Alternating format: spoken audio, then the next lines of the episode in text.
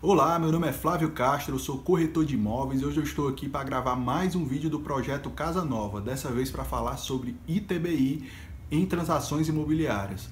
Mas antes de eu abordar esse assunto, eu quero lhe pedir mais uma vez para deixar seu like se você gosta dos meus vídeos, para você se inscrever no meu canal, tem um botãozinho vermelho, clique e se inscreve, para você clicar no sininho para receber as notificações do meu canal quando eu publicar vídeo novo, acessar meu site flaviocastroimóveis.com.br e me seguir nas redes sociais. Todos os links das minhas redes sociais estão na descrição desse vídeo.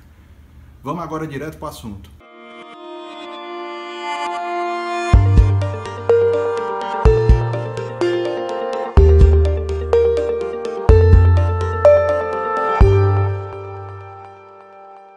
ITBI. O que é ITBI? É o Imposto de Transmissão de Bens Imóveis entre intervivos para transferências de propriedade e domínio útil.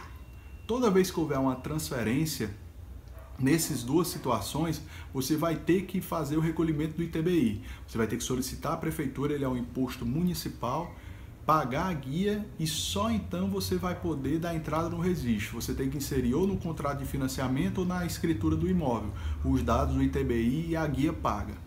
Se não for nesses dois casos, você vai ter uma situação, por exemplo, como no caso de herança. Em vez de você recolher o ITBI, você vai recolher o ITCMD, o Imposto de Transmissão, Causa Mortes e Doação.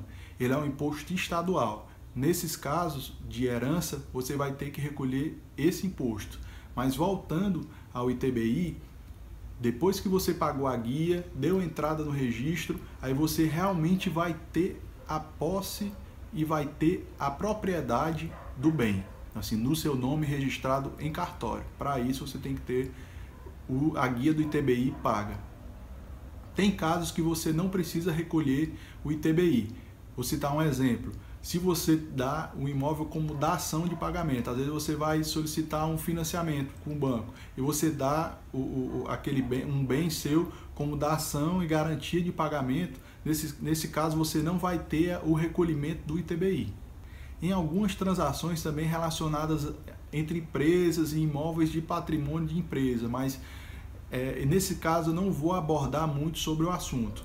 Mas se você está no processo de financiamento, é muito importante você atentar sobre a alíquota de TBI da região que você vai comprar o imóvel. No caso, eu que trabalho aqui no, no estado do Ceará, especificamente em Fortaleza, região metropolitana, vou citar um exemplo de Fortaleza. Fortaleza é cobrado 2% sobre o valor do imóvel.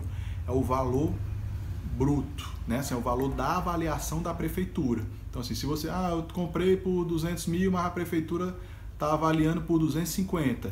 No meu contrato de compra e venda tem 200, mas o que vale é o, o, valor mais elevado, porque é um, uma tributação. Então, o que vale é o mais alto entre os dois. Se porventura o teu contrato de compra e venda tiver 200 e a avaliação foi 180, vai ser é, é, cobrado em cima de 200 o imposto. O que eu tinha para falar sobre TBI era isso. Se você gostou desse vídeo, deixa o seu like, se inscreve no meu canal, me acompanha nas redes sociais, acessa flavocastimóveis.com.br. Obrigado e até o próximo vídeo.